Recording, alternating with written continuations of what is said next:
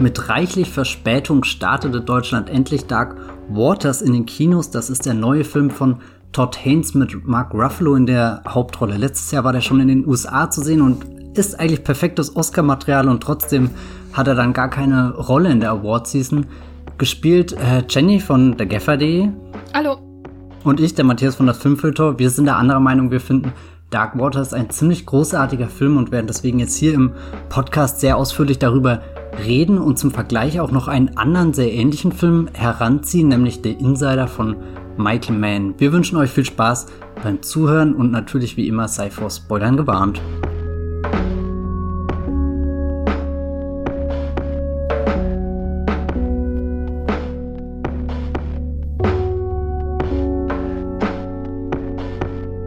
Ich nehme mal an, die meisten von euch haben Dark Waters noch nicht gesehen und deswegen gleich an dich, Jenny, meine erste Frage. Magst du kurz erzählen, um was es in dem Film geht und, und warum er sich so gut mit The Insider vergleichen lässt? Ja, aber gerne doch. Also, gleich am Anfang. Beide Filme basieren auf einem Zeitungsartikel. Dark Waters basiert auf einem New York Times Magazine Artikel von 2016, in dem die Geschichte eines Anwalts nachgezeichnet wird, der im Rechtsstreit gegen den riesen Chemiekonzern DuPont ähm, sich einen Namen gemacht hat. Dieser Anwalt wird in Dark Waters gespielt von Mark Ruffalo. Er heißt Robert Billot und äh, kommt eigentlich aus West Virginia, aber arbeitet als Unternehmensanwalt für die große ähm, Anwaltskanzlei Taft äh, kennt man vielleicht durch den amerikanischen Präsidenten Taft. Ähm, und eigentlich steht er also auf der Seite der Unternehmen, aber da er aus äh, West Virginia kommt, wird er durch seine Großmutter an einen Farmer ähm, vermittelt, dessen Vieh auf mysteriöse Weise stirbt. Und dieser Farmer taucht bei ihm eines Tages auf und will von ihm vertreten werden und ähm, zunächst ähm, spricht eigentlich alles dagegen, aber diese Verbindung zu seiner Großmutter und irgendwie auch seiner in Anführungszeichen Heimat, sofern er denn eine hat, die führt ihn dahin. Er besucht diesen Farmer, er sieht, wie da ganz viele Kühe auf mysteriöse Weise äh, mit Schädigungen geboren werden, äh, nicht lange überleben und sterben und ähm, entscheidet dann, diesen Mann zu vertreten und kommt dann eben auch zum Ursprung dieser Sterberate bei dem Vieh, aber auch dieser vermehrten Erkrankung von Menschen, nämlich den ähm, Chemiefirma DuPont, die wirklich ein, ein großer, bekannter Name ist in Amerika. Ich habe ähm, Matthias vorhin schon äh, gesagt, hier, der Film gehört zum Foxcatcher Cinematic Universe, äh, weil nämlich John DuPont aus Foxcatcher, der war damals von ähm, Steve Carell gespielt wird, auch aus dieser Familie stammt und das ist einfach eine weitere, eine, eine Familie ähm, mit, mit großem Einfluss in der Geschichte der USA, ähm, vom,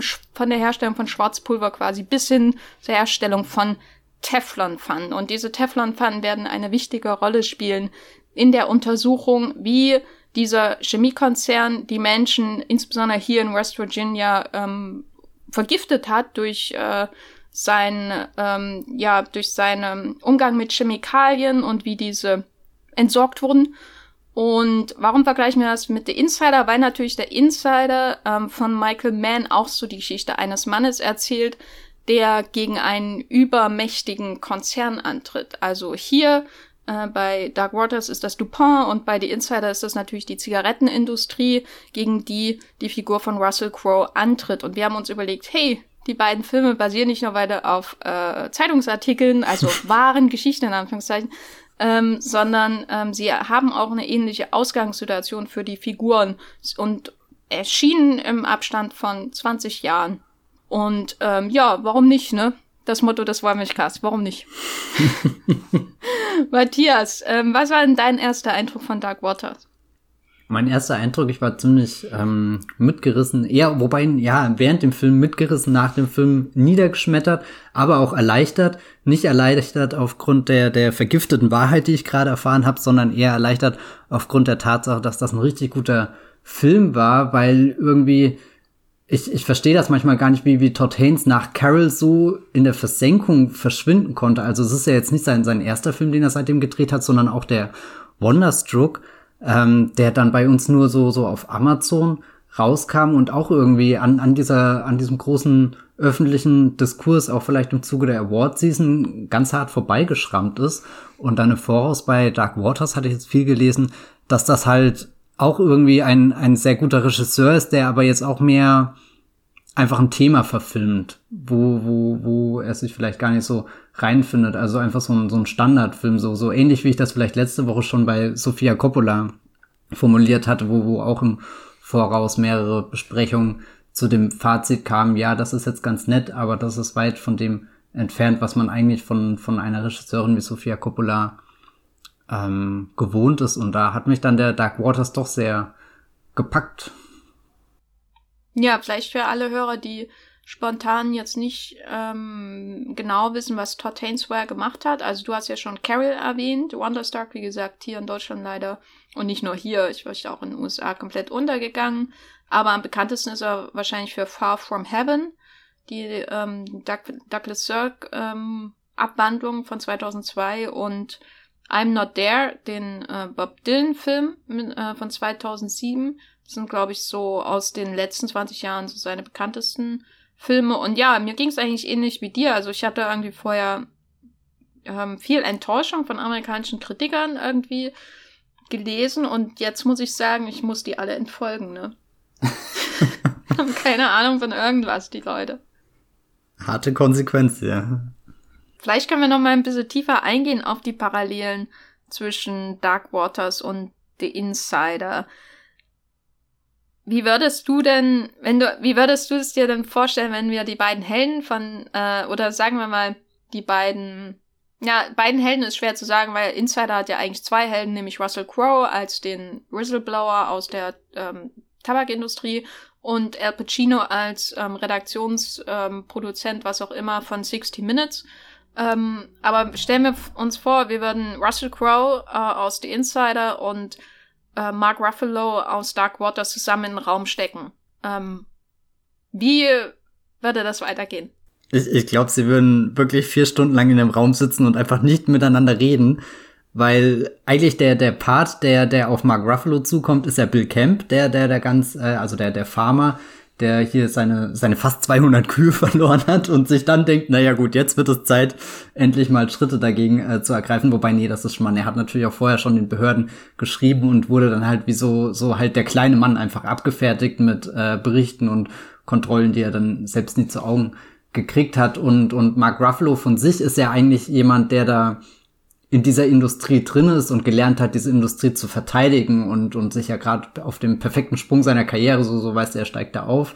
Und, und das Letzte, was er ja gerade braucht, um, um da diesen, diesen Vorsprung, den er jetzt hat, auszubauen, ist ja, sich eigentlich quer zu stellen und da was in Angriff zu nehmen, was auch aus weiter Distanz einfach sehr unbequem aussieht.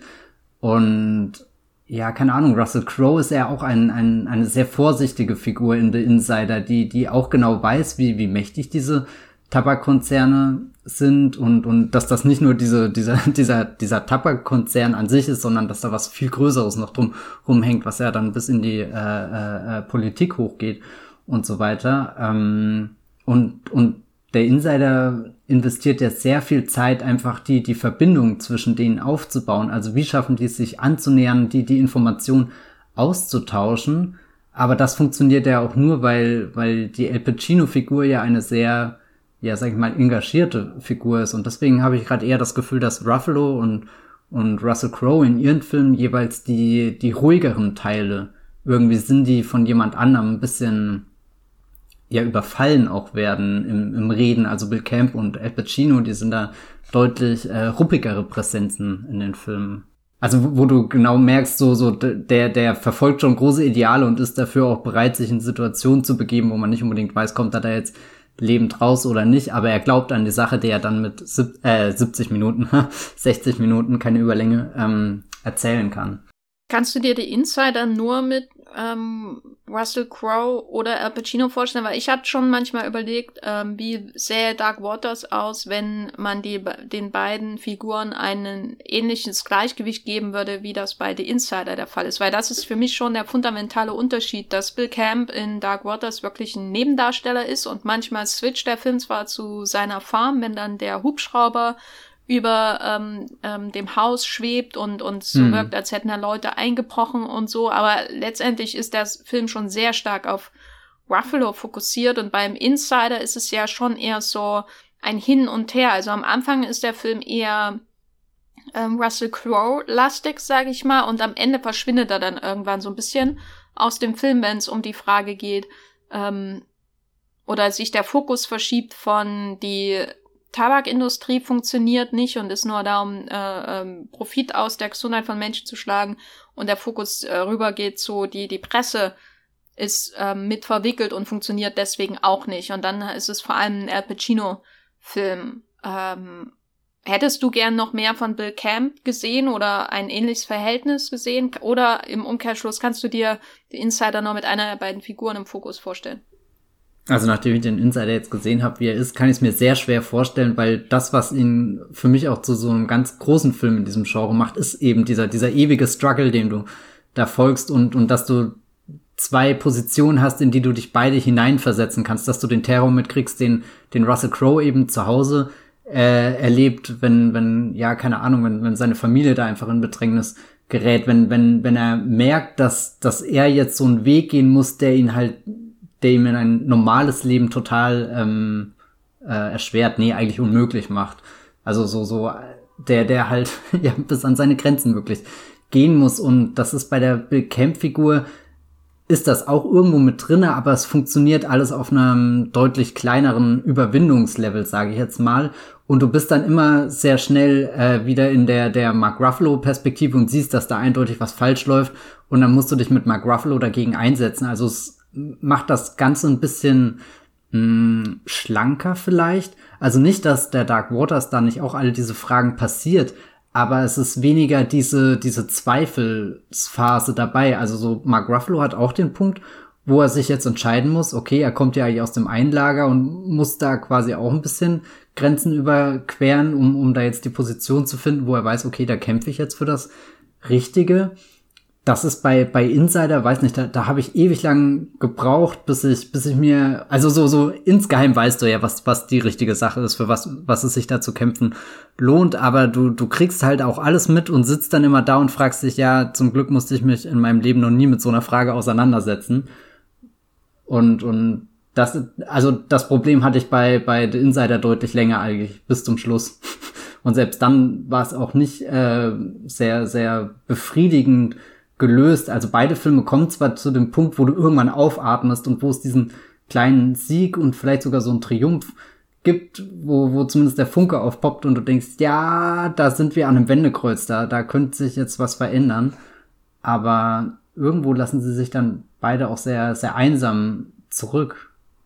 Ja, die Einsamkeit ist schon so ein dominierendes Thema in beiden Filmen und vielleicht auch etwas, was diese wahre Geschichte mit den Obsessionen ihrer Regisseure verbindet, weil wir haben ja schon angedeutet, viele Kritiker, die anscheinend offensichtlich keine Ahnung haben, äh, fanden Dark Waters beziehungsweise vergiftete Wahrheit ähm, irgendwie austauschbar und wo ist denn da Tortains und blablabla. Und ähm, im Grunde könnte man das über die Insider wahrscheinlich auf den ersten Blick auch sagen. Und der Film ist ja damals auch ein bisschen untergegangen. Und die Frage ist aber natürlich, wir haben hier diese wahre Geschichte und im Vorgespräch haben wir irgendwie Filme aufgezählt, die so ähnlich sind. Ne? Du hattest Minamata genannt, ein Film, der auf jeden Fall einmal im Wollmilchcast noch erwähnt werden sollte mit Johnny Depp. Der lief bei der Berlinale, wo es so einen ähm, versoffenen ähm, amerikanischen Fotografen spielt, der nach Japan kommt und auch so eine Geschichte mit aufdeckt und fotografiert ähm, wo die, die Bevölkerung unter einem Konzern äh, und, und seinen ähm, Chemie-Aussonderungen äh, leidet. Und dann, äh, äh, ich fühlte mich immer an äh, den 90er Jahre mh, hm, verlässliches John Travolta Kinofilm Zivilprozess erinnert von Steven Zayen.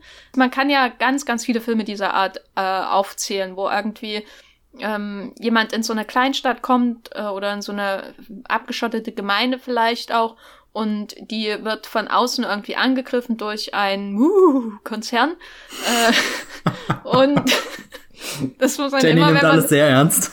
Das muss man immer dazu machen, wenn man das Wort Konzern oder Kapitalismus sagt. Uh, äh, da kommen genau. die Corporate-Geister. genau. Und ähm, dann beginnt eben diese David gegen Goliath-Geschichte, ne, mit dem meistens eher aus dem ähm, Milieu der Täter stammt ein Anwalt, der sich auf die Seite der Opfer schlägt. So. Und das ist ja eigentlich alles lahm, ne? Also ich nichts gegen Zivilprozessen finde, den habe ich bestimmt fünfmal gesehen damals, äh, als er dann im Fernsehen lief und so. Äh, das kann man auch immer und immer wieder schauen, diese Stories. Aber es ist jetzt schon etwas, was ich eher mit, wie gesagt, ähm, im Vorgespräch Ron Howard oder ähm, Handwerkern im nicht ganz so lobenden Sinne assoziieren würde. Äh, Handwerker ist jetzt nicht ähm, prinzipiell herablassend gemeint. Ohne Handwerker wäre das Hollywood-Kino komplett langweilig. Aber ich meine jetzt eher so was, was man dann sieht, äh, wenn man im Oktober, November ins Kino geht und die Oscar-Saison ganz normal abläuft, also in allen Jahren außer 2020. Und, und das wird dann eben durch die Kinos geprügelt, um vielleicht einen Drehbuch-Oscar abzusahnen oder so. Warum machen Michael Mann und Todd Haynes diese Filme? Hast du Parallelen gesehen? Jetzt nehmen wir mal Todd Haynes ähm, zu seinem anderen Werk, zu seinen anderen Filmen davor, die wir ja erwähnt hatten.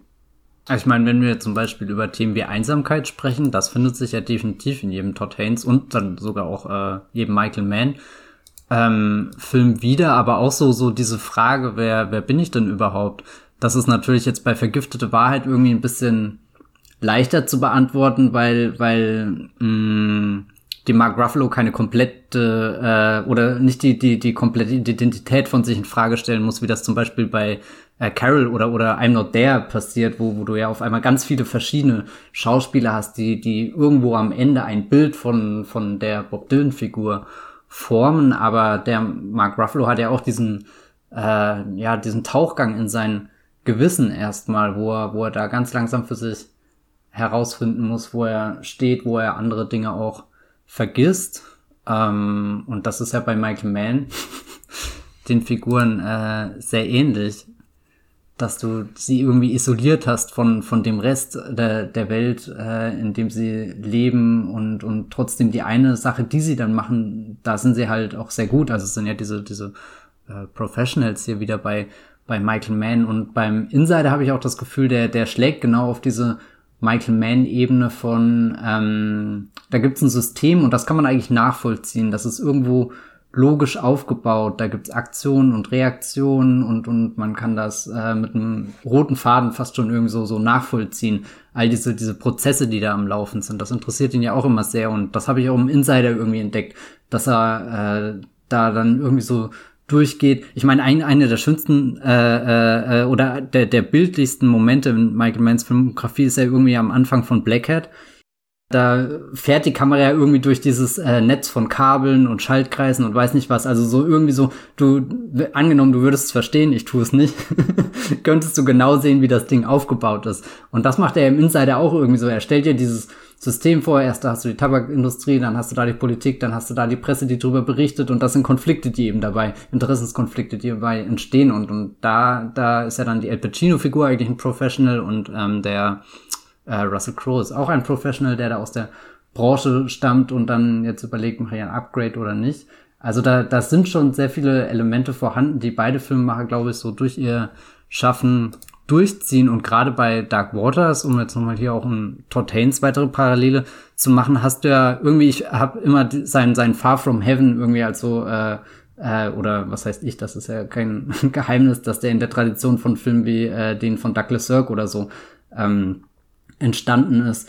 Und da hast du ja auch immer diesen, diesen besonders, äh, ja, keine Ahnung, dramatischen Moment, der da vielleicht sogar ein bisschen ausgestellt wird irgendwie in dem Film, aber du, du kannst ja auf alle Fälle fühlen in all dem, was dir der Film zu bieten hat, in den Farben, in den Kameraeinstellungen, irgendwie in allem, was da so da ist, ist der Film, wird er da in dem Moment zum, zum Medium, was, was dir einfach Emotionen vermittelt. Und das ist ja bei vergiftete Wahrheit auch ganz äh, schön gelöst, dass, dass der, der Film irgendwie quasi wie ein verlängerter Körper von Mark Ruffalo wird und, und dir dann auch jetzt nicht unbedingt die, die, die, die ganz großen Gefühle wie bei Far From Heaven oder bei, bei Carol, aber doch irgendwie diese, diese unheimliche, gespenstische, düstere Atmosphäre, die du dann da drin hast und du merkst, wie, wie bedrückend das alles ist. Da sind die in irgendwelchen großen Hochhäusern und alles ist spärlich belichtet irgendwie. Da steckt schon sehr viel Todd Haynes drin. Ich muss mir auch manchmal vorstellen, wie Julian Moore in Far From Heaven eine Teflonpfanne benutzt. Weil was, was ähm, da ja auch so ein bisschen mit reinspielt in diese Einsamkeit von seinen Figuren, aber auch diese düstere Atmosphäre, die das so ein bisschen ausdrückt und in, in Dark Waters natürlich ganz besonders, ist so die, die eigentlich ähm, heimische Atmosphäre oder die, die Umgebung, die sie haben, ne, diese Communities, diese ähm, Vorstadtwelt, in der die Figur von Julian Moore in Far From Heaven lebt, äh, diese ich musste auch oft dran denken, weil es sowohl in The Insider als auch in ähm, Dark Waters eine Szene gibt, wo die jeweilige Ehefrau ähm, des Whistleblowers beziehungsweise Anwalts eine ihr, ihr Blumenbeet äh, pflegt. Also hm. Anne Hathaway ähm, sieht man einmal, wie sie diese rosa, ähm, lila Rosen pflegt. Ähm, und äh, in dem anderen Film sieht man halt die Ehefrau von Russell Crowe, äh, wie sie, wie sie zusammen mit den Kindern irgendwie, oder nee, sieht man ihn, äh, wie, wie, nicht, nicht die Ehefrau, sieht man ihn,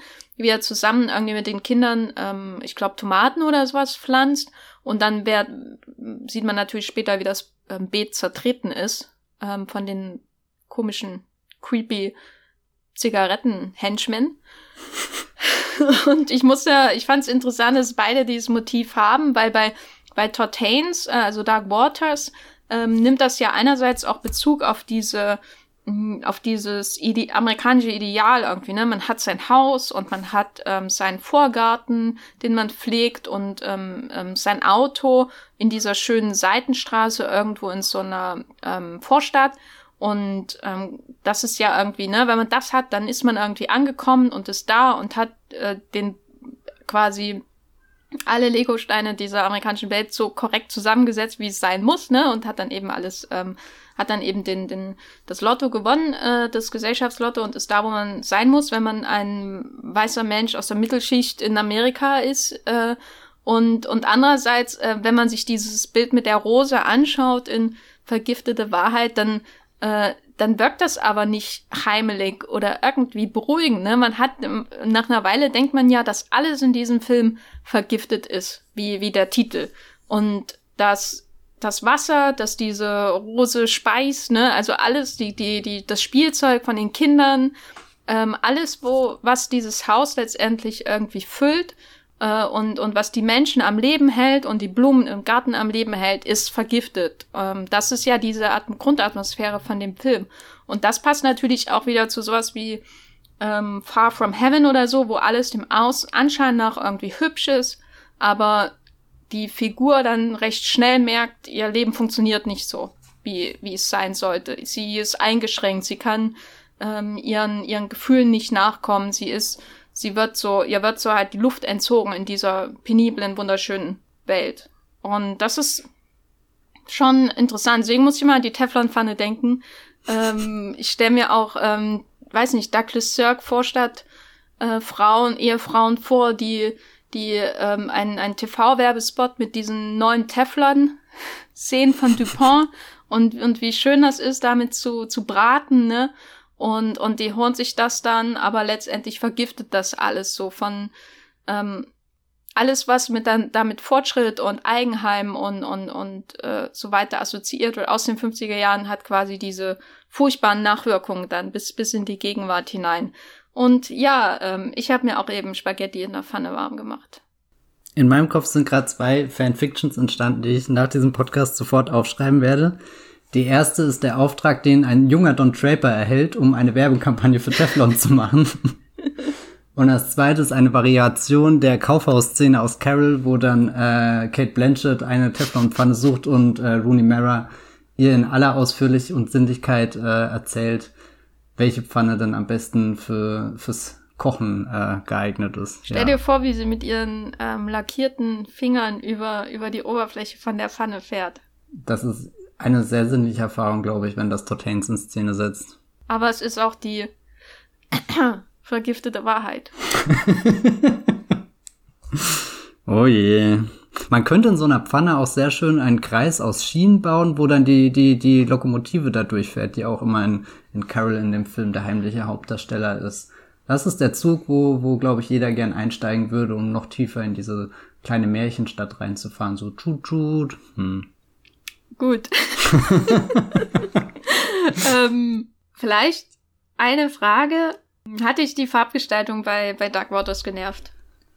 Nö, ich habe da gar nichts gegen den Look. Ich finde, also so äh, im, im Kopf musste ich dann, bin ich oft zu den Filmen von David Fincher abgeschweift und das, was er dann auch so ein bisschen in House of Cards rein äh, getragen hat, was da irgendwie so die, die, die Grundlage von, von der Visualität der Serie darstellt und, und ähm, Social Network ist jetzt vielleicht nicht das beste Beispiel, obwohl der, der von den Räumlichkeiten wahrscheinlich am nächsten so an Dark Waters dran ist, also auch diese, diese Büroräume, wo, wo hitzige Diskussionen geführt werden, wo wichtige Dinge entschieden werden, die was über die Menschen, die Welt und so weiter aussagen, sondern eher die, die Atmosphäre, die Fincher dann in The Girl with the Dragon Tattoo heraufbeschwört oder in, in Gone Girl, das ist ja auch ganz unheimlich und äh, creepy und der, der Dark Waters, der gibt dir nie das Gefühl, dass in dieser Welt eigentlich irgendwas äh, gut und normal läuft, sondern außer die, die Szene, wo Mark Ruffalo's äh, Chef für ihn äh, mal Partei ergreift, da war ich wirklich unerwartet berührt, weil, weil das sieht man so selten irgendwie in einem, in einem Film, dass, dass die, dass der Vorgesetzte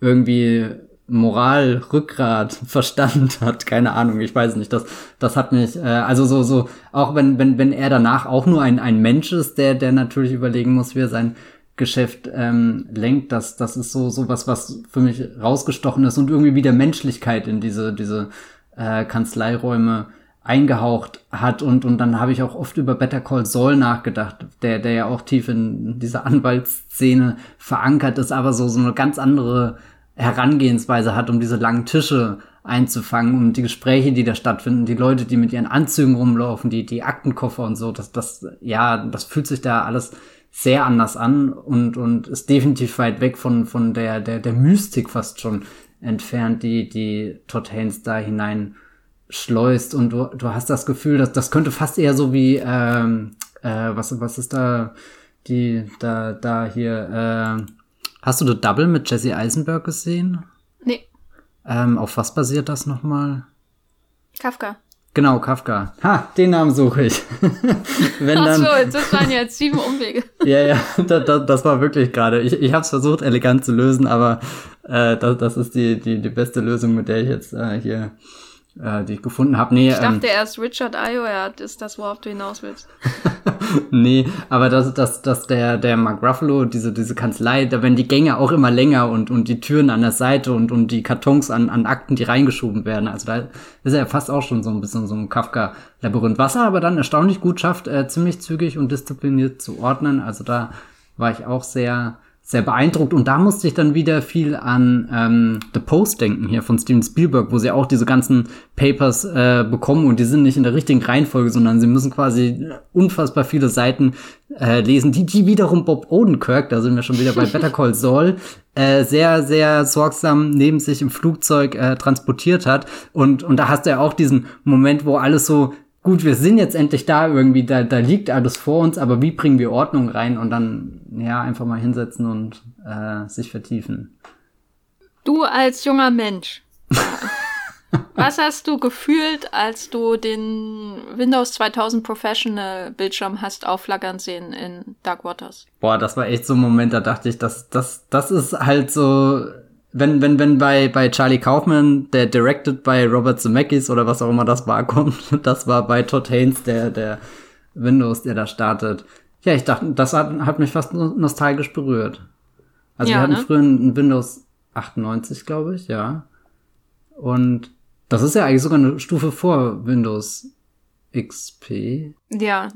Das Schöne an dem Film ist ja, er, er spielt ja wirklich ähm, fast zwei Dekaden ähm, die er da umfasst, zeitlich, Dark Waters. Und als erstes siehst du ja, wie er irgendwann da Ende der 90er Alta Vista öffnet, um äh, diese äh, Chemikalie mhm. zu googeln und findet aber no results und so. Und dann später ähm, äh, macht er dann Windows 2000 auf und dann ähm, gibt es so einen leichten Fortschritt, technisch gesehen, aber so diese diese haptischen und ähm, ja digitalen ähm, Wegweiser dieser Zeit sind da irgendwie immer sehr wichtig. Ne? Also ähm, das fand ich auch jetzt bei bei The Insider interessant, weil The Insider ist ja im Grunde ein Film, der in der mehr oder weniger in der Gegenwart spielt. Also die Geschichte von The Insider ist ja nur wenige Jahre vor dem Erscheinen von The Insider passiert. Also es ist in dem Sinne kein Period Piece. Aber wenn man den heute schaut, wirkt er natürlich so ein bisschen so, ne, wenn die da über Fax äh, am Anfang kommunizieren und da irgendwie sowas draufschreiben und das Faxen äh, sich gegenseitig und dann haben sie diese ollen Handys und so weiter. Ähm, und Dark Waters ist ja quasi dann wiederum ein Film, der in der Gegenwart gedreht wurde, also jetzt gedreht, aber natürlich in die Zeit zurückgreift, in der die Insider auch spielt, nämlich ähm, Mitte der 90er Jahrtausendwende, so in der Art, um dann uns quasi die technischen ähm, Eckpunkte irgendwie auch visuell so darzustellen, damit wir uns da verorten können. Und dann ist dann eben am Anfang Alta Vista da und ich habe die ganze Zeit gewartet, dass er irgendwann auch einen Fax schreibt oder einen Zettel schreibt und den faxt und so. Ähm, und das war interessant, weil ja Todd Haynes schon überwiegend Period Pieces dreht. Mhm. Ähm, und der Film am Anfang auch irgendwie noch älter wirkt, ne? Habe ich manchmal. Also er fängt, fängt ja im, Prolog, im weißen Hai-Prolog, äh, wenn man so will, als wir alle da draußen den Film nicht gesehen haben. Er fängt an ähm, in den 70ern, wie eine Gruppe von jungen Menschen in einem See nachts äh, äh, illegal äh, äh, schwimmt äh, und dann fährt da so ein äh, äh, Boot vorbei und man sieht schon den Schaum auf dem Wasser und man weiß, da wurde schon was ausgestoßen, ähm, was nicht ins Wasser gehört. Und dann sieht man auch, wie sie da, ähm, hat man diese weiße Heiß-Einstellung von unten, äh, vom, vom Grund des Sees nach oben hin zu den, zu den Beinen und Füßen diesen nackten, verletzlichen Beinen und Füßen der Menschen und nur ist es dann eben nicht der, der Horrorhai, der dann hochkommt, sondern man stellt sich vor, wie die Chemikalien da die Poren eindringen. Und dann könnt, springt aber jetzt schon ziemlich weit vor in die 90er und ist irgendwie Period Piece und, und wirkt auch irgendwie ein bisschen stickig, ne? So, so durch die, die Farbfilter auch und ähm, das, Materi die, das Papier, was er dann wälzt und äh, also es wirkt sowieso mal, mal oft, als müsste man den Film einfach mal lüften. Ja, das kann ich gut nachvollziehen. Und ich fand, ich habe das ja vorhin zu dir schon gesagt, ich fand das ganz interessant, dass ich am Anfang eigentlich sehr entspannt drinne saß, so weißt du, wie bei Spotlight oder Post eben da, das ist schon lang passiert und jetzt wird dem endlich, äh, jetzt gibt's da das filmische Denkmal irgendwie äh, dafür. Das hat ja fast was Entspannendes dazu zu schauen und insgeheim zu wissen, die Sache wird geregelt. und dann kommt der Film immer näher in deine Gegenwart und irgendwann steht 2010 oder 2011 da und dann bist du schon nervös und denkst dir, ja Mist, äh, da habe ich ja auch definitiv schon gelebt. Also so, ich habe auch schon davor gelebt, aber irgendwie das, ja, weiß nicht, das hat ein, hat ein komisches Gefühl irgendwie bei mir ausgelöst, auch weil, weil ich die, die ganze Geschichte da außenrum nicht wirklich im Präsent hatte. Und dann schwappt er ja eigentlich fast schon bis in unsere Zeit jetzt rüber. Also das sind ja wirklich nur noch ein paar Jahre, die am Ende übrig sind und und trotzdem fühlt er sich aber da auch nicht an, als ist er in den 2010ern angekommen.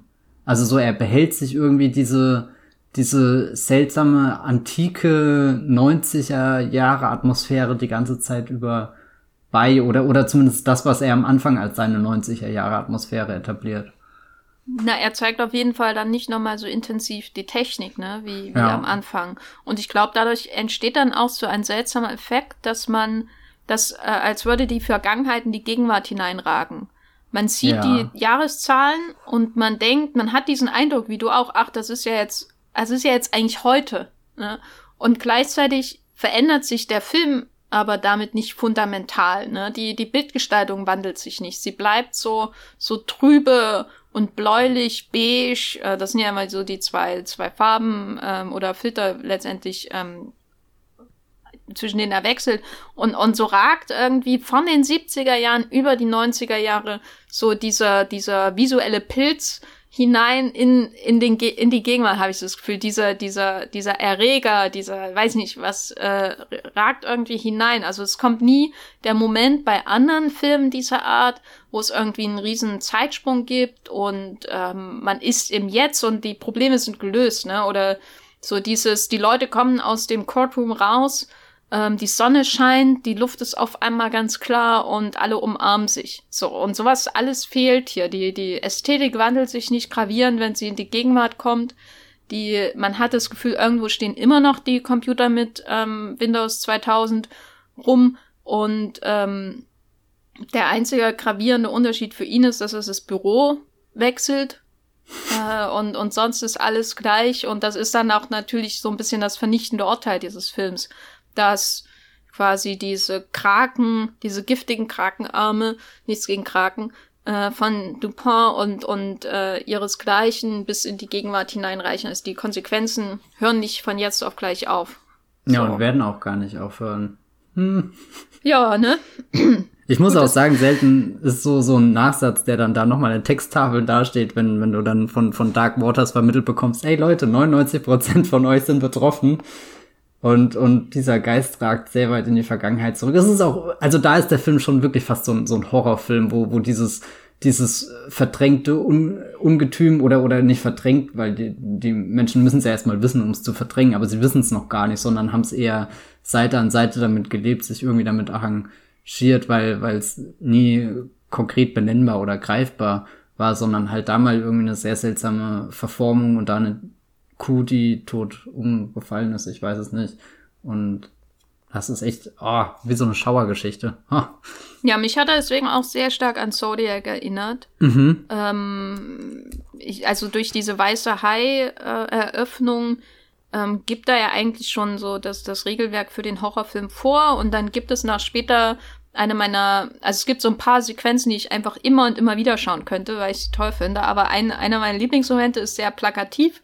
Und zwar fährt äh, ähm, da, also sieht man nochmal, wie das Auto irgendwie durch die Straßen von West Virginia da in irgendeiner Stadt fährt und John Denver, ne, Country mhm, Ho mhm. äh, Road, Take Me Home kommt äh, und dann hat der Schnitt zu diesen Videos, die dieser Farmer, der von Bill Camp gespielt wird, äh, gedreht hat von diesen ähm, unförmigen, aufgeblasenen, dunklen Organen seiner Tiere, die er äh, auseinandergenommen hat. Ne? Und das ist so ein Moment, wo ich auch denke, da ist er, da, also, und, und dann sieht man ja noch diesen, diesen ähm, VHS-Schnee, der dann, der dann äh, kommt. Und ich dachte so, ich bin jetzt in The Ring oder so. wann, wann kommt Samara aus den, aus den dunklen Augen toter Kühe heraus, so in der Art? Und das sind schon klare Eckpfeiler oder klare Wegweiser, dass wir hier uns in einem Horrorfilm letztendlich befinden. Und die Erinnerung an Zodiac kam dann nochmal sehr, sehr stark aus, nicht nur wegen der, der Farbgestaltung. Und auch in Zodiac hast du immer das Motiv des Fahrens durch die Stadt. Ähm, nur dadurch natürlich anders ähm, belastet, weil man sich immer vorstellt, wie der Killer sein nächstes Opfer sucht in Zodiac. Ähm, und und äh, der stärkste Moment für mich war, der in, ähm, in Dark Waters aber ganz anders konnotiert ist, ist in, in Zodiac hast du den Moment, wo Jake Gyllenhaal ähm, seinen Top-Verdächtigen ja gegenüber sitzt irgendwann und sich fragt, ist er das jetzt oder nicht? Der wird, glaube ich, von war das John Carroll Lynch oder so gespielt? Naja, er sitzt ihm gegenüber ja, man weiß, das ist dieses, man weiß es und man weiß es nicht gleichzeitig. Das ist unknown known, ne, um mal mit Donald Rumsfeld und Daryl Morris zu reden. Und, und in, in Dark Waters gibt's diesen Moment, wo er an der Tankstelle ist und er sieht diesen erwachsen gewordenen ähm, Mann, der diese ähm, äußerlichen Verformungen hat, die durch dieses Teflon entstanden sind. Den Mann, äh, von dem er äh, einst geredet hat vor, vor vielen Jahren hier, da gab's dieses Kind von dieser Mitarbeiterin von Dupont und ähm, da gab's die und die ähm, ja Verformungen äußerlich durch diese Chemikalien und so weiter und so fort. Und dann steht er auf einmal ihm gegenüber in der Tankstelle und äh, es war für mich auch so ein interessanter Moment, äh, wo noch mal so die mh, hm, die Menschlichkeit irgendwie in dem Horror so hervorkommt. Während bei Zodiac denkst du die ganze Zeit, da ist er ganz da an der Wahrheit und sie ist nicht greifbar und, und an der Tankstelle in Dark Waters hast, hatte ich eher das Gefühl, da sieht man noch mal, worum es eigentlich geht. Ne? Also man ist noch mal wirklich ganz nah an der Wahrheit, nämlich dass da Menschen sind, die, die mit den Folgen leben. So und aber es sind eben auch Menschen, ne? die mit, mit einer eigenen Persönlichkeit, nicht nur Akten. Äh, das, er redet ja auch immer davon, als er einmal diesem ähm, Chef da gegenüber sitzt, hier der Rezeptor, das was in ihren mhm, Akten mhm. Rezeptor heißt, ist eigentlich ein Mensch und so. Und ich könnte einfach nur diesen Film loben bis zum geht nicht mehr.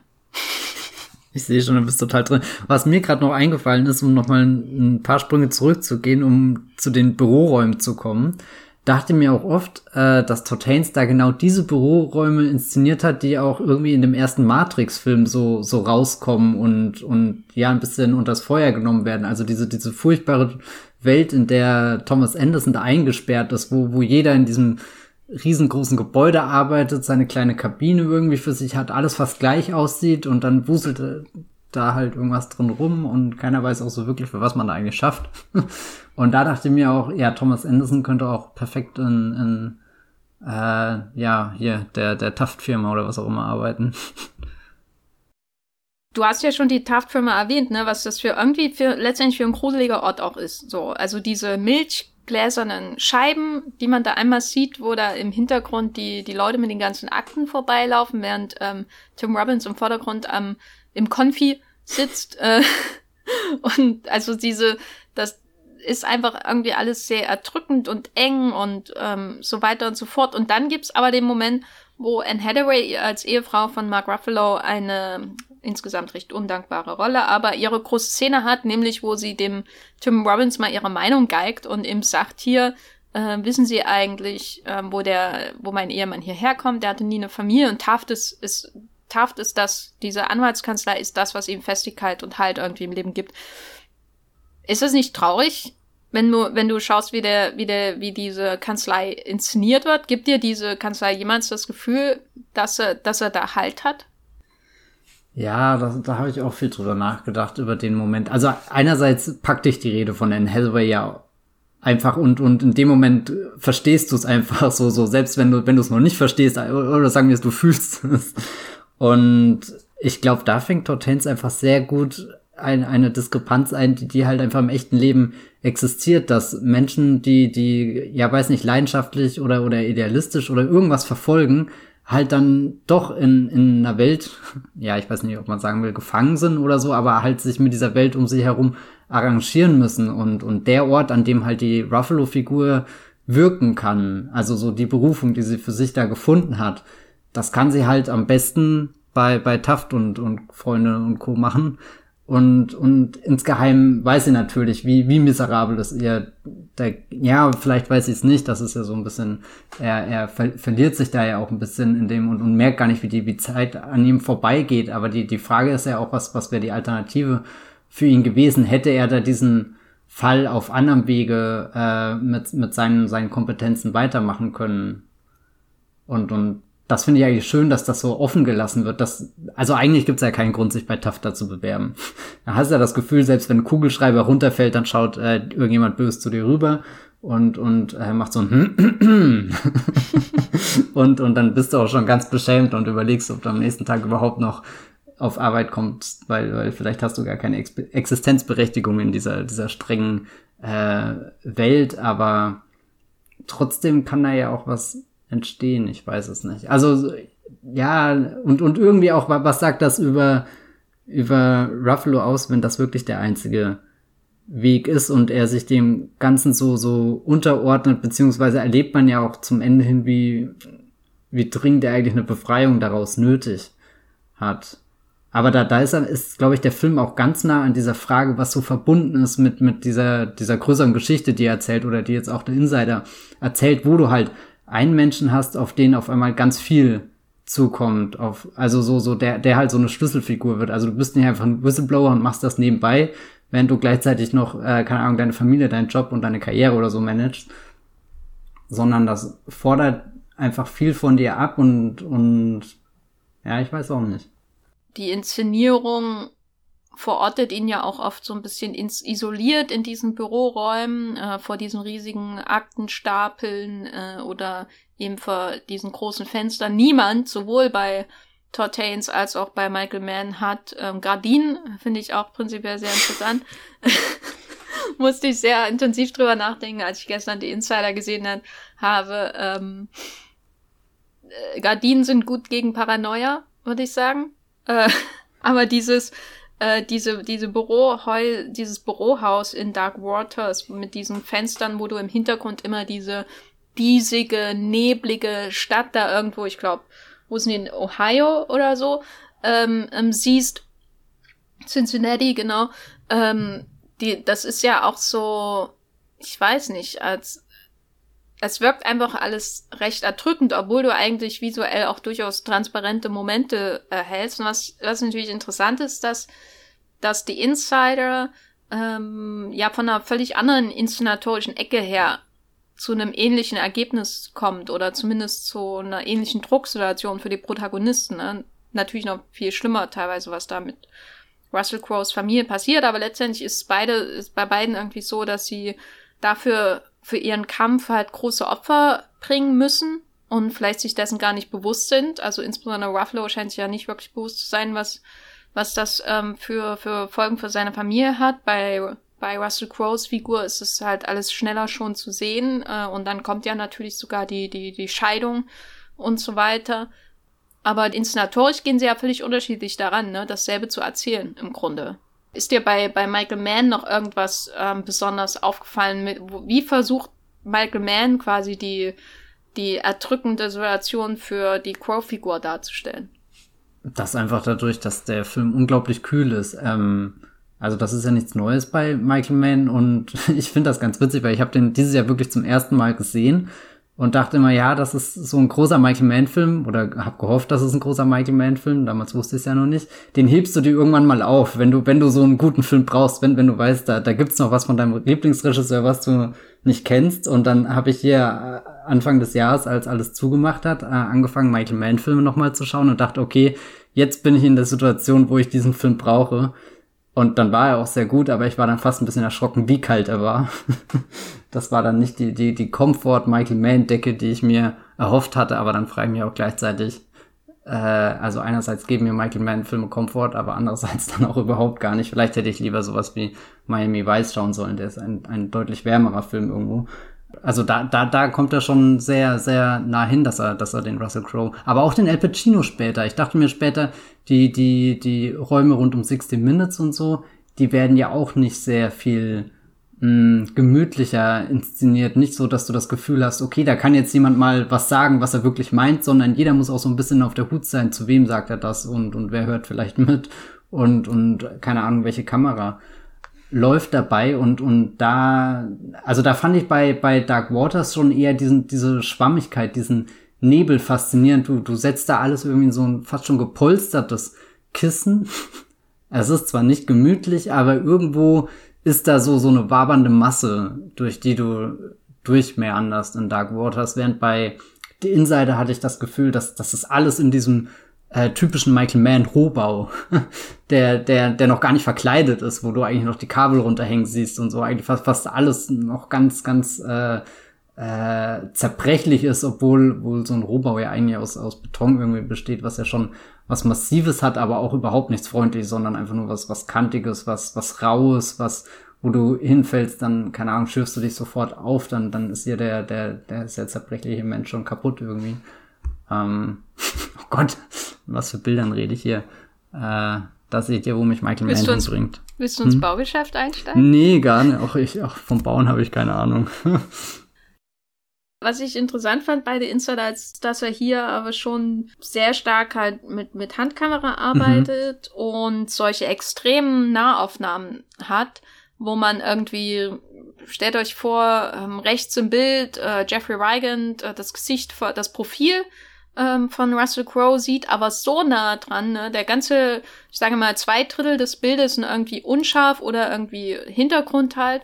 Ähm, aber das Gesicht von Jeffrey Wigand beziehungsweise äh, Russell Crowe ist so nah dran, dass es fast schon aus dem Bild quillt. Mhm. Und das ist äh, so, es sind oft solche mh, Szenen, ähm, wo er die quasi den Druck, der da ausgeübt wird, die, die soziale Isolation der, der einzelnen Figuren irgendwie so suggeriert. Und ich fand es sehr interessant, weil es eigentlich sehr, sehr unterschiedliche Methoden der Inszenierung sind, wenn man jetzt den Haynes und den Man ähm, gegenüberstellt, weil der eine ist schon sehr, also ähm, Haynes ist schon sehr von der Kadrierung und so sehr, sehr ähm, genau durchdacht, äh, im Sinne von äh, jedes Bild scheint so ein bisschen äh, so, als hätte das ein Architekt auf seinem äh, Arbeitstisch irgendwie mit einem sehr, sehr spitzen Bleistift gezeichnet. ne? Und äh, auch die, die Räume, die, die, die Farbflächen, die da um die Figuren herum äh, entstehen, das ist alles sehr scharf. Man hat das Gefühl, man könnte sich irgendwie an jeder Kante irgendwie schneiden und äh, die, die Figuren wirken darin irgendwie auch isoliert und so weiter und so fort. Und bei Man hast du oft dieses Gefühl, als äh, hätte Russell Crowe irgendwo auf einer Couch gesessen und der Kameramann, äh, ich glaube Dante Spinotti oder so, kommt an mit der mit der Linse und hängt die ihm äh, und klatscht ihn an die Backe. Ne? und also das ist ein bisschen übertrieben, wie ich das jetzt beschreibe, aber das war so mein Eindruck gestern, als ich ihn nochmal geschaut habe. Und was natürlich auch ein bisschen, äh, was auch interessant ist, dass halt ähm, der Insider wirklich ein Noir ist, ne? Ähm, rein von mhm. der Inszenierung jetzt nicht, ähm, was so die, die nicht unbedingt äh, Film Noir im Sinne de, des Genrebegriffs oder so, obwohl es natürlich auch hier eine Riesenverschwörung im Hintergrund gibt, die der Protagonist so nicht so richtig durchschauen kann. Ähm, aber so der Film spielt ja wirklich nachts und alle treffen sich immer nachts und er geht abends äh, nach untergegangener Sonne ähm, da auf diesem Golfplatz. Die Golfszene verstört mich wirklich, also eine der gruseligsten Szenen. Schlimmer als alles in The Ring für mich, dass er da auf diesem Golfplatz ähm, steht und einfach einen äh, Schwung nach dem anderen macht und dann ähm, ist er der Einzige da und dann steht ganz weit entfernt nur noch ein anderer und der macht ihn eigentlich nach wie ein Double wie Jesse Eisenberg. Und ich habe gerade gesehen bei Letterboxd, dass ich ihn doch gesehen habe. Dark Waters spielt meistens tagsüber, ne? Aber trotzdem wirkt es so, als wäre es nachts. Obwohl wo es nicht ähm, nachts ist. Und der Insider spielt ja wirklich, also sucht sich immer so diese dunkelsten Momente des Tages, um essentielle Informationen zu vermitteln. Und selbst dann, wenn er mal irgendwie am Tag ist, dann ist das Licht, was er einfängt, halt wirklich kein schönes Licht, also oder oder was heißt schönes Licht, kein keines, was die irgendwie so so Klarheit und jetzt entspannt hier, da ist die Sonne, da ist der blaue Himmel oder so, sondern das ist ja fast schon aggressives Licht irgendwie, was sich da reinschneidet und noch mehr äh, Unordnung, Misstrauen, Zwietracht äh, sät. Also das fand ich auch ganz faszinierend. Da, darauf war ich nicht irgendwie gewappnet, als ich den, den Insider geschaut habe. Was ja vielleicht auch ein bisschen zu dieser Geste passt mit, naja, Russell Crowe liegt auf dem Sofa und der Kameramann überfällt ihn quasi von hinten, erschrickt ihn, weißt du, der wollte gerade sein Nickerchen machen. Die haben Drehpause, Michael Mann sagt Take 30 oder was auch immer. Und in Wahrheit hat er, hat er versucht, da den Schauspieler in den Hinterhalt zu locken. Oh, Michael Mann, das ist echt ein Hui. Genau. Ja, ich meine, man muss natürlich auch bei Man sagen, dass er sowieso ein, eine filmische Nachtgestalt ist. Diese Einsamkeit seiner Professionals findet er natürlich auch äh, bildlich immer in der oder oft in der Nacht. Wenn man jetzt aber die Insider zu Ende schaut, ist das für dich ein Happy End? Naja, nee.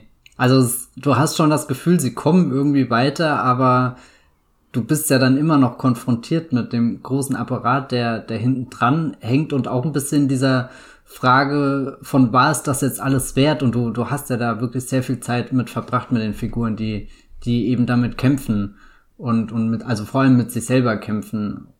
Also er, er endet nicht auf dieser, dieser heldenhaften Pose, die dich beflügelt aus dem Kino gehen lässt und du denkst ja, jawohl, so kann man die Welt verändern.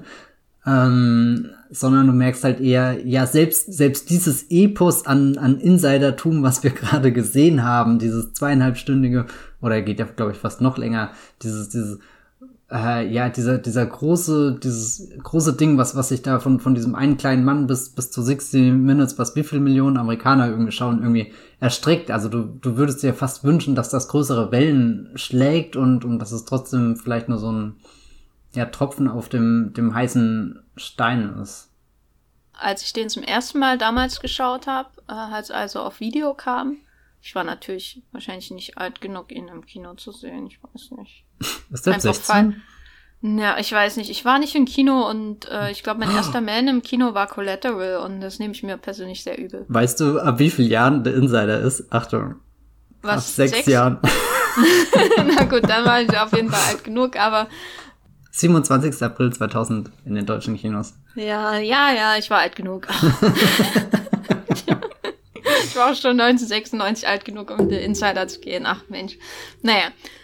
Was ich eigentlich sagen wollte, als ich ihn zum ersten Mal gesehen habe, ähm, da hat sich für mich diese letzte Szene so eingebrannt, wo Al Pacino durch die Drehtür rausgeht. Mhm. Äh, und, und man hat gleich das Gefühl, ah, jetzt geht er gleich zu seinem nächsten Fall. Das war für mich damals irgendwie der Eindruck. Also ich fand das irgendwie sehr erhebend, wie er da rausging und, und für, für seine Prinzipien steht und sein Ding macht, ne? Und äh, ich habe mir dazwischen natürlich noch mehr geschaut, aber als ich ihn ähm, gestern geschaut habe, ähm, natürlich auch wieder im direkten Kontrast ähm, ähm, und Vergleich mit Dark Waters, fand ich das sehr deprimierend, wie er da rausgeht. Ne? Das ist ja wirklich so, als wird jemand ausgespuckt aus, aus einem Organismus, äh, bei dem er ein essentieller Teil war, zu dem er irgendwie gehört hat, an den er geglaubt hat und wo er wahrscheinlich auch seine Berufung gefunden hat und also 60 Minutes jetzt. Dann kommt er an dem Punkt, wo, wo dieser Organismus ihn ausspuckt wie so ein Tumorgewächs, ne? weil, weil er nicht mehr den Regeln äh, gemäß funktioniert. Und die wollen ihn ja zurückholen und alles wieder Friede, Freude, Eierkuchen und der Una-Bomber wurde geschnappt, was da am Ende eine Rolle spielt. Äh, was ich auch vergessen hatte, dass der, dass der nochmal äh, thematisiert wird und dass er so spät erst geschnappt wurde. Na. Und auf einmal wirkt das so, sowas von deprimierend, das zu sehen, ne? dass er da rausgeht und da, du weißt ja nicht, ne, wo, wo, also klar, im, am Abstand liest man dann, dass er zu Frontline gegangen ist, was für mich auch auf jeden Fall besser ist als 60 Minutes, aber äh, erst einmal ist das ja so ein niederschlagendes Bild, dass, dass diese Institution 60 Minutes, dass die so zerrüttet ist, oh, weil eben diese uh, Konzerne äh, da so tief reingreifen mit ihrer Macht, ne? Die Verbandlungen sind so stark, dass sie ihre, ihre, ihren, ihren eigentlichen Idealen nicht mehr folgen können und damit dem Ethos ihres Berufes nicht entsprechen können und damit einfach äh, im Arsch sind, sozusagen, ähm, dass ich das gestern wirklich niederschmetternd fand, wie er da rausgegangen ist aus der Drehtür. Halt auch dieser, dieser Moment von, wir haben gerade zwei Menschen verfolgt, die da alles aufs Spiel gesetzt haben und hat es jetzt wirklich rentiert? Ja, ne? Und ich meine, Spotlight oder The Post oder so, das sind Filme, die dir irgendwie jedem Punkt recht geben. Also da, da liege ich irgendwie dann mit den Tränen auf dem Boden, wenn, wenn die Texttafeln reinkommen. Aber Dark Waters und The Insider, die hinterlassen eher ein, oder da überwiegt auf alle Fälle das mulmige Gefühl. Also auch wenn du bei Spotlight weißt, äh, äh, der, der Missbrauch in der katholischen Kirche ist nicht damit gelöst, dass hier eine Spotlight-Ausgabe rauskommt oder so. Ähm, aber trotzdem entlässt sich der Film einfach mit einem Gefühl von, da ist Bewegung jetzt, da, da findet was statt. Ab diesem Punkt kann es eigentlich nur noch besser werden, weil das einmal Aufmerksamkeit dafür geschaffen wurde, weil äh, die Menschen jetzt gewappnet sind, vielleicht Werkzeuge gelernt haben, die sie jetzt einsetzen können, um, um irgendwie weiter in die äh, Zukunft zu gehen und gleichzeitig dann schaust du dann auch drauf, von, von wann spielt die Handlung von Spotlight und in welchem Jahr sind wir jetzt und was hat sich verändert. Ich meine, das, das ist dann eher, was sich in deinem Kopf danach zusammensetzt, wo du vielleicht auch nicht zu so einem allzu euphorischen Fazit kommst, aber äh, der Film selber driftet da schon eher auf den, den aufbauenden Moment zu am Schluss. Und ähm, bei, bei Dark Waters ist das Ende ja wirklich absolut antiklimaktisch. Er hat dieses Party-Dinner mit, mit seiner Familie, weil es irgendwie hieß, dass ähm, er hat ja vorher den Anruf bekommen, dass, dass ähm, es jetzt ganz viele wissenschaftliche Beweise gibt, dass die Menschen krank werden von Dupont. So, letztendlich. Und dann ist dieses Dinner und du denkst, das ist eigentlich jetzt der Punkt, wo, wo der Film endet, ähm, auf diesem High. Aber dann ähm, erhält er irgendwie einen Anruf oder, oder muss auf jeden Fall raus. Und sagt, dass es jetzt alles nochmal letztendlich von vorne kommt, weil äh, losgeht, weil ähm, Dupont alles, ähm, was sie vorher untereinander ausgemacht haben, wieder kaputt macht, ne, alles abstreitet und so. Und hier Bill Camp hatte schon immer recht. Äh, ich wusste es nur nicht, dass das ganze System funktioniert nicht. Ne, das ist ja im Grunde das Fazit von dem Film. Und dann gibt's irgendwie so einen Schnitt und man sieht die die die Skyline von Cincinnati ähm, Ohio, was absolut schon deprimierend an sich ist. Aber irgendwie sieht's auch hübsch aus, ne? Man sieht diese nächtlichen ähm, Hochhäuser, die Farben, die, die, das Licht, das reflektiert und dann sieht man ähm, den Fluss, der äh, äh, mit der mit der Brücke, fragt mich nicht nach der genauen Geografie von Ohio. Ähm, und und das dann kommt irgendwie schwarz und dann steht da hier Fall 1, Fall 2, Fall 3, wie viel hat er da für die für die Opfer herum und das ist doch eigentlich, als würde der Film so selber verpuffen. Also da wundere ich mich nicht, dass er nicht so euphorisch empfangen wurde, weil er wirklich auf einer niederschlagenden Note endet, wo du dich auch am Ende fragst, was war jetzt eigentlich der Sinn des Ganzen? Hm. Und gerade wenn, wenn, wenn er da bei den Zahlen nochmal ist und es gibt ja davor schon mal diese, diese Einigung mit Dupont, wo, äh, Dupont, wo, wo, wo ähm, Mark Ruffalo's Figur dann so einschmeißt, 70 Millionen, das ist halt ungefähr der Umsatz von drei Tagen oder irgendwie so, keine Ahnung, was er da genau sagt. Also wo, wo, wo der Film schon davor dir ins Verhältnis setzt, so ganz egal, wie wer entschädigt wird, es ist halt nichts, was irgendwie in irgendeiner Relation steht. Und das be bestätigt ja eigentlich dann Ende dann noch, noch mal. Was aber auch interessant ist, war ja eigentlich der Antrieb von, sag ich mal, diesem Subgenre des ähm, ja Gerechtigkeitsfilms oder Justizfilms, ähm, wo wir ja schon verschiedenste Beispiele genannt hatten, ja eigentlich die die Gerechtigkeit sein muss. Ne? Also die, diese Filme laufen ja in der Regel darauf hinaus äh, und sie sind ja auch strukturiert letztendlich wie so ein Actionfilm normalerweise. Actionfilme haben Action-Set-Piece, Action-Set-Piece und dann kommt irgendwas, das größte Action-Set-Piece und das ist die komplette Entladung und, und da bist du einfach nur froh übers Leben. äh, und bei, bei diesen Justiz- oder Gerechtigkeitsthrillern ähm, stellt euch vor, weiß nicht, eine Frage der Ehre oder so, da hast du auch immer so, so Erkenntnisse, Erkenntnisse und dann Rückschläge und dann Erkenntnisse und dann kommt irgendwie die ganz große Erkenntnis, die Gerechtigkeit. Das ist der Moment, wo Jack Nicholson in eine Frage der Ehre seinen äh, äh, Monolog hält, äh, ausbricht und damit den Fall kippt zugunsten von Tom Cruise. Na, der Moment, wo die Gerechtigkeit ähm, siegt, wo die Wahrheit ans Licht kommt, sie halt nicht vergiftet ist, sondern da kommt dann eben der Klimax des Films ähm, und das ist die Befriedigung für den Zuschauer dann auch, weil die Gerechtigkeit kommt oder die, die Wahrheit erkannt wird. Ähm, eben wie, wie so ein Action-Set-Piece, ne, wo dann eben das, das ähm, Flugzeug auf der längsten, längsten Landebahn der Welt in Fast and Furious 6 äh, äh, nicht startet. Das hört so. sich auch erstmal antiklimatisch an. Ja, aber es ist halt geil, ne? wie dieses Flugzeug nicht startet. Und, und wenn du dir jetzt anschaust, was ist der Klimax von Dark Waters? Was ist für dich der Höhepunkt des Films? Ja, der Höhepunkt ist eigentlich schon das Gefühl zumindest zu wissen, dass es diesen einen Menschen gibt. Und das äh, schafft dir dann, auch wenn das. Aber kannst du, kannst hm? du einen Höhepunkt, meine ich jetzt innerhalb des Films, eine Sequenz Ach so, eine festmachen, wo du denkst, der Film lauf, läuft auf etwas hinaus und dann ähm, kommt er wieder danach zur Ruhe vielleicht. Also. Also ich würde da schon den, den Anne Hathaway-Moment tatsächlich nehmen, was ein bisschen komisch ist, weil das gerade eine Szene ist, wo halt die Ruffalo-Figur nicht dabei ist. Aber das spricht ja auch vielleicht für die, die, wie, wie diese Figur porträtiert ist, dass, dass sie selten diesen, diesen Show-off-Moment hat, wo dann der eine große Monolog kommt, sondern es sind, ich habe ja auch vorhin äh, die, die, die Tim Robbins-Szene erwähnt, wo er, wo er da so aufsteht und ähm, sich dann laut ausspricht. Das finde ich gerade eigentlich interessant, dass beide, beide Momente, die, die mir da jetzt in den Kopf kommen, erstmal nichts mit Ruffalo zu tun haben. Hm.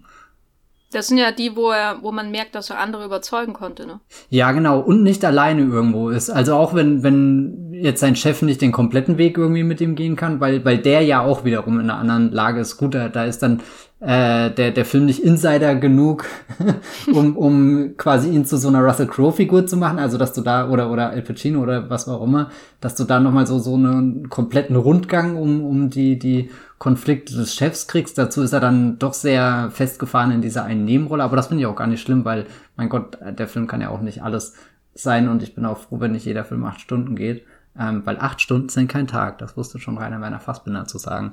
Ähm, Nee. der Wollmilchcast, ihr kennt ihn. Mal wieder total am Das Grinden. war jetzt so weit hergeholt, ja. wie der Berlin-Alexanderplatz äh, zwischen, zu meiner Wohnung ist. naja, das ist Lauflänge 45 Minuten, oder? Hm. Keine Ahnung. Ähm, wenn man zügig läuft, wahrscheinlich, oder? Hm. Mit welchem Gefühl bist du denn aus Dark Waters rausgegangen, wenn er so endet, wie er endet? Nein, es war nicht das Positivste, aber ich habe ja vorhin schon gesagt, ich war erleichtert darüber, dass es ein guter Film war. Und wieder eine, eine ja. mögliche Ansteckungssituation im Kino, die sich gelohnt hat. Wenn du das jetzt so framest, dann wird's eigentlich nur schlimmer. Ähm, nee, ich bin, aber innerlich hat er, hat er schon was, äh, so, so ein Funken geglüht, wo ich, wo, wo, wo, wo mir dann eben dieses, also wenn die große Gerechtigkeit ausbleibt, weiß ich zumindest, dass der einzelne kleine Mann es dann doch geschafft hat, den Weg bis an sein Ende, bis an die Grenzen da irgendwie zu gehen, dass das irgendwie möglich ist. Und ich bin an dieser Stelle super gespannt, über welchen Film wir nächste Woche reden werden, weil der hat ja zum Schluss auch eine sehr interessante Szene. Äh, ich glaube, da werden die Meinungen aber ein bisschen weiter auseinandergehen. Ja, ja, aber, aber das ist ja vielleicht ein sehr schöner Kontrast dann zu, zu dem, dem Dark Waters Ende jetzt, um, um hier schon mal die Zuhörer zu teasen, die sich jetzt alle fragen können, oh Gott, was ist das wohl? Ja, ich glaube, Ron Howard hat keinen neuen Film, ne? ah, wer weiß, in ein paar Wochen. Ich kann nur sagen, liebe Zuhörer und Zuhörerinnen da draußen, schaut euch Dark Waters an. Und ich fand ihn toll. ich habe ihn schon zweimal gesehen. Äh, ist mein Tenet dieses Jahr, muss ich sagen. Also dann hast du noch neun Kinogänge vor dir. Ja. Das ist Bis, bis die Kinos geschlossen werden, was ich fürchte nicht mehr lange hin ist hier in Neukölln. Ja, also es ist schon ein, ein Film, der, der sich Richtung Top 25 auf alle Fälle bewegt. Ich weiß gar nicht, ob ich ja. 25 Filme gesehen habe dieses Jahr, die neu sind. Oh, Aber doch. na gut, wenn ich die Berlinale mitrechne, vielleicht. Naja, und du kannst dann, ich habe zum Beispiel elfmal Tenet gesehen, der hat dann die Top 10 schon komplett belegt. Hm, äh. gut. Ich, ich freue mich schon auf die Auswertung dann, wenn wir das zusammenrechnen. Oh Gott. Der Jahresabschluss Wollmilchcast mit deiner Top 10, neun davon Tenet. Wird interessant auf jeden Fall. Was ist dein äh, Fazit zu Dark Waters und schaust du dir jetzt gleich nochmal die Insider nochmal an? Äh, ich würde das tun, aber ich habe den leider gar nicht hier. Ähm, deswegen bin ich da ein bisschen äh, an andere Michael Mann Filme gebunden, aber vielleicht gucke ich auch einfach nochmal Miami Vice oder Collateral, weil die habe ich ja dieses Jahr erst. Weiß nicht, wie oft geschaut. aber nein, ihr könnt euch äh, den Dark Waters auf alle Fälle angucken. Wenn ihr jetzt nicht unbedingt ins Kino wollt, dann ist das verständlich. Aber er kommt, denke ich, auch alsbald dann auf äh, äh, Heimkino-medischen Dingen raus. Hm. Aber sein, sein DVD-Menü wird nicht so geil sein wie das von The Insider, wo ähm, animierte Zigaretten auf die Straßen von New York niederregnen. Ich war gestern sehr entzückt, als ich die DVD wieder ausgepackt habe. Eigentlich, das, das hört sich so episch an, das kann gar nicht schlecht sein. Doch. DVD-Menüs äh, verstehe ich bis heute nicht, warum man die animieren muss. Aber irgendwie hat jemand dran geglaubt damals und hat's durchgezogen. Ich bin auch jemand, der immer sehr ungeduldig dann versucht vorzuspulen und dann wird vom Blu-ray-Player eingeblendet, diese Funktion ist nicht möglich und dann dauert alles nur noch länger. Dark Waters läuft aktuell im Kino und falls ihr The Insider in einer Flat streamen wollt, muss ich sagen, keine Chance.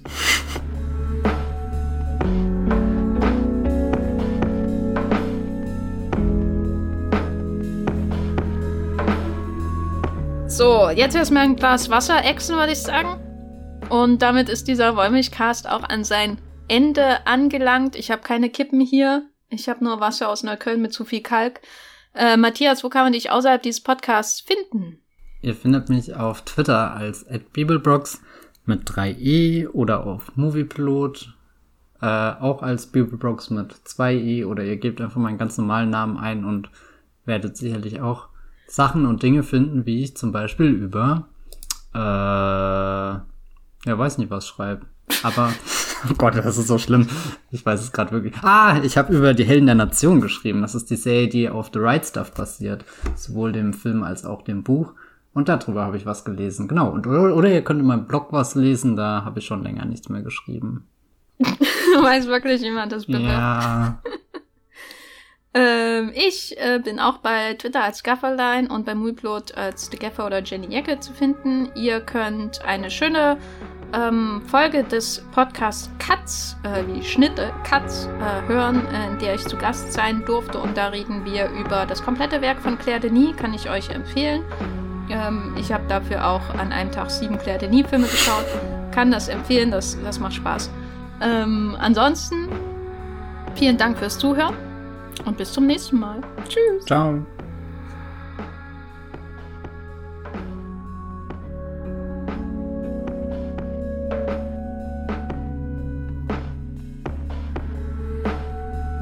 Der Wollmilchcast wird produziert von Jenny Jecke und Matthias Hopf. Unser Intro und Outro stammt aus dem Song Slam Canto von Kai Engel. Ihr könnt unseren Podcast bei allen gängigen Apps abonnieren und wir freuen uns über Kommentare und Bewertungen auf iTunes.